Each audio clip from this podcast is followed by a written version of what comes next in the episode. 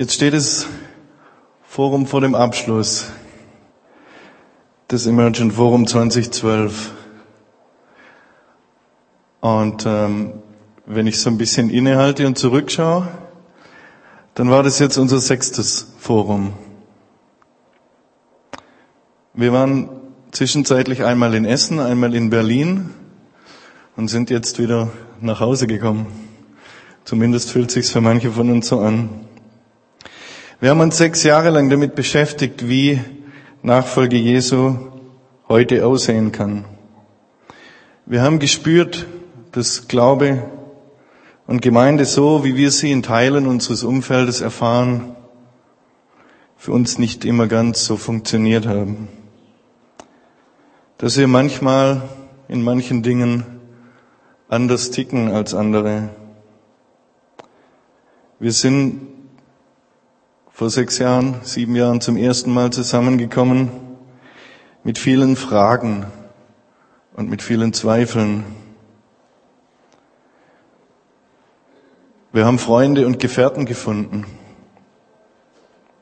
Und wir haben dann festgestellt, dass es vielleicht gar nicht wichtig ist, dass wir auf unsere Fragen dieselben vorläufigen Antworten finden wie die anderen. Dass es aber total gut tut zu wissen, dass wir miteinander unterwegs sein können. Und unsere Unterschiedlichkeit haben wir miteinander immer als wertvoll, als bereichernd verstanden und erfahren.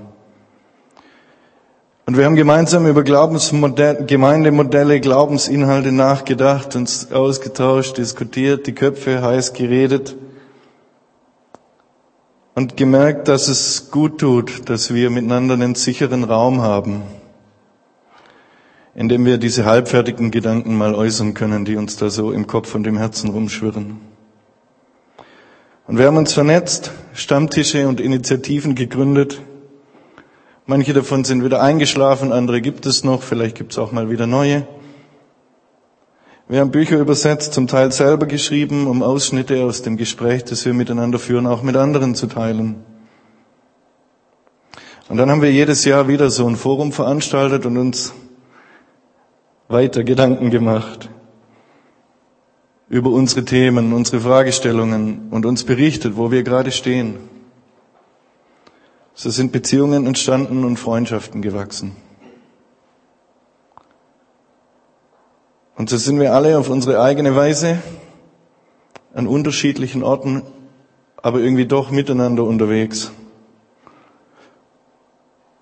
und versuchen in unserer Zeit Nachfolge Jesu zu leben. Da stolpern wir gemeinsam so vorwärts, helfen uns wieder auf, ermutigen uns, teilen Freude, teilen Schmerzen oft auch. Und das ist für mich Emergent Deutschland geworden. Ein Netzwerk oder ein Netz von Gleichgesinnten. Ich kann und ich muss gar nicht alle kennen, die zum Forum kommen, um mich trotzdem in eurer Gemeinschaft zu Hause fühlen zu können. Und ich hoffe, dass es denjenigen unter euch, die dieses Jahr zum ersten Mal da waren, ein bisschen ähnlich gegangen ist. Dass ihr Anschluss gefunden habt, dass ihr euch inspiriert und ermutigt fühlt. Denn dann hat das Forum seinen Zweck erfüllt. Gestern hatte Peter von dieser Hoffnung gesprochen, dass Gemeinden zu Orten der Dekontamination werden in denen ein heilsames Gegenklima gelebt und erfahren wird. Wir hoffen, dass ihr das Forum als so ein Ort erlebt habt. Und wenn nicht, dann bitten wir um euer Feedback, wie wir das besser hinbekommen können. Oder nächstes Jahr um eure Mitarbeit im Vorbereitungsteam. Wir brauchen solche Orte und ich wünsche euch, dass ihr solche Orte immer wieder findet und selber schaffen könnt weil die Auseinandersetzung mit den Mächten Zeit und Kraft und Nerven kostet. Sie laugt uns aus. Und wahrscheinlich wisst ihr alle, dass Bitterkeit und Zynismus reale Gefahren sind. Ich aber arbeitete, ich aber dachte, ich arbeitete vergeblich und verzehrte meine Kraft umsonst und unnütz, heißt es bei Jesaja über den Gottesknecht. Vielleicht ist es ein Trost für uns, dass auch Jesus solche Zeiten gekannt hat. Ich dachte, ich verzehrte meine Kraft umsonst. Ja, wozu denn das Ganze? Wozu sich immer wieder anstrengen und abmühen? Was bringt denn das alles? Können wir wirklich dazu beitragen, dass diese Welt immer mehr so wird, wie Gott sie sich gedacht hat?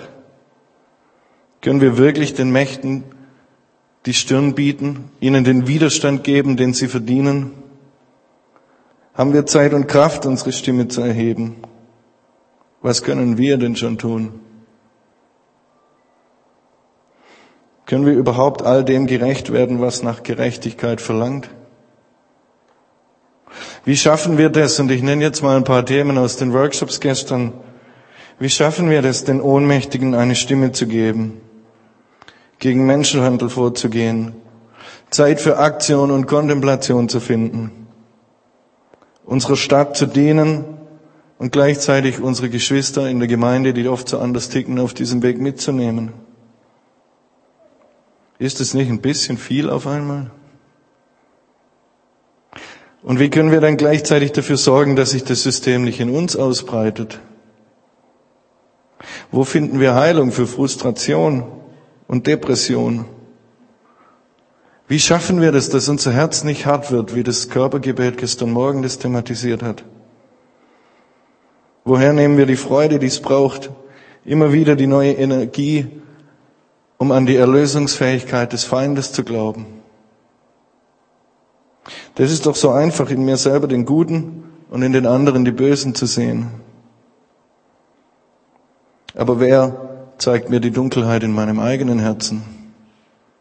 Wer hält mein Herz weich? Gestern hat Walter versucht, Antworten darauf zu geben in Abendmahl, Schriftlektüre, eine individuelle Antwort, eine kollektive Antwort. Und vielleicht habt ihr gemerkt, dass diese Antworten so ein bisschen auch tastend waren. Die Rückfrage ist schnell gekommen, ja, aber wie macht ihr das jetzt konkret? Ja, wie kann man denn so Abendmahl feiern? Oder wie lest ihr die Schrift, wenn wir von der Schrift schon verbrannt geworden sind? Wie genau geht denn das? Ja, wenn das so einfach wäre. Wenn wir einfach wieder eine Methode hätten, die für alle und immer funktioniert. Und ich habe das Gefühl, wir haben sie nicht. Weil wir so unterschiedlich auch sind, weil unsere Frömmigkeitsprägungen, unsere Persönlichkeitsstile, unsere Geschichte, unsere, alles, was uns ausmacht,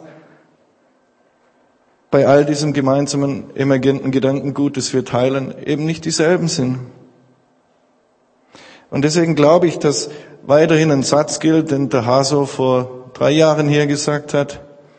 Er hat gesagt, das Experiment ist eine legitime Form der Gotteserkenntnis. Wir müssen einfach weitermachen. Wir müssen ausprobieren. Wir müssen weiter suchen und weiter dem nachspüren, wie das geht. Und wir müssen es miteinander teilen und uns inspirieren.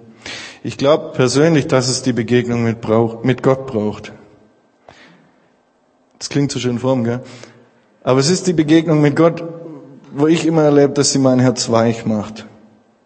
Mir Ruhe schenkt, mein Akku auflädt und mir diesen kritischen Spiegel vorhält. Aber wie begegnet man Gott jetzt? Da haben wir so viele unterschiedliche Antworten auch und so viel Nichtwissen. Und vielleicht müssen wir auch diese Frustration darüber immer wieder Gott hinhalten. Dass wir manchmal vielleicht gar nicht mehr so richtig wissen, wie man überhaupt Gott begegnen kann. Vielleicht kommt die Adventszeit, die heute anfängt, gerade zum richtigen Zeitpunkt. Unsere Altvorderen in der Kirche haben sich diese Zeit ja mal ausgeguckt als eine Zeit, der inneren Vorbereitung und Umkehr, um bereit zu sein dafür, dass Gott an Weihnachten ankommen kann. Das ist eine Zeit, in der traditionell viel nachgedacht wird über das erste und über das zweite Kommen Jesu. Der Advent ist also eine Zeit zwischen den Zeiten. Und vielleicht fühlt sich für manche von euch auch so an, als ob ihr zwischen den Zeiten leben würdet. Zwischen dem, was funktioniert hat und dem, was vielleicht noch nicht so ganz funktioniert. Man kann von den Herrnhuter Losungen halten, was man will. Aber ich denke, dass die Jahreslosung dieses Jahr schön in unser Forumsthema hineingesprochen hat. Meine Kraft ist in den Schwachen mächtig. Ein wunderbares Versprechen für uns alle, die wir unsere Ohnmacht angesichts der Mächte so deutlich spüren können, immer wieder. Aber in dieser Zeit zwischen den Zeiten können wir durchaus auch mal ein Auge auf die nächste Jahreslosung werfen. Die kommt aus dem Hebräerbrief und heißt, wir haben hier keine bleibende Stadt, aber die zukünftige suchen wir. Das sagt mir zum einen, dass das, was wir hier tun, stückwerkhaft bleiben wird. Wir wissen, dass wir unsere Welt nicht komplett transformieren können, dass wir die Mächte nicht alle umdrehen können, dass wir das Leid der Welt nicht allein auf unsere Schulter nehmen können. Aber die Offenbarung, die Peter gestern immer wieder zitiert hat, spricht auch davon, dass Gott einmal die Dinge selber in die Hand nehmen wird. Alles neu machen wird. Alles Leid, alles Geschrei, alle Not, aller Schmerz wird vergangen sein. Und von dieser Hoffnung, die da auf uns zukommt, können wir leben. Wenn wir uns allein auf unsere Kraft verlassen müssten, müssten wir wahrscheinlich die Hoffnung verlieren. Aber weil wir wissen, dass Gott uns entgegenkommt, können wir uns einsetzen für die Prinzipien seines Reiches. Am Ende des 15. Kapitels im ersten Korintherbrief kommt Paulus zum gleichen Schluss. Wenn er da so ausführlich über die Neuschöpfung nachgedacht hat, fordert er seine Leser auf, darum, meine lieben Brüder, Seid fest, unerschütterlich, nehmt immer zu in dem Werk des Herrn, weil ihr wisst, dass eure Arbeit nicht vergeblich ist in dem Herrn. Wir haben hier keine bleibende Stadt. Der Satz sagt mir auch, dass ich gar nicht den Anspruch haben muss, mit dem, was ich tue, Endgültiges zu schaffen. Ich muss nicht den ganzen Plan in der Tasche haben. Wir können auch einfach beginnen, die kleinen Dinge zu tun, die uns vor die Hände kommen. Ein kleiner Schritt in die richtige Richtung ist immer noch ein kleiner Schritt in die richtige Richtung. Wir haben hier keine bleibende Stadt, sondern die zukünftige suchen wir. Wir lassen uns inspirieren von dieser zukünftigen Stadt. Von dieser Vision einer Menschheit, die mit sich selbst, mit ihren Mitmenschen, mit der Schöpfung und mit Gott in versöhnter, gerechter Harmonie lebt. Wir versuchen mit dem, was wir tun, einen kleinen Vorgeschmack auf diese Zukunft zu geben. Kleine Räume zu eröffnen, in denen das, was mal kommt, zeichenhaft vielleicht erlebbar werden kann. Jetzt leben wir zwischen den Zeiten. Wir erinnern uns an das erste Kommen Jesu. Wir blicken voraus auf sein zweites Kommen.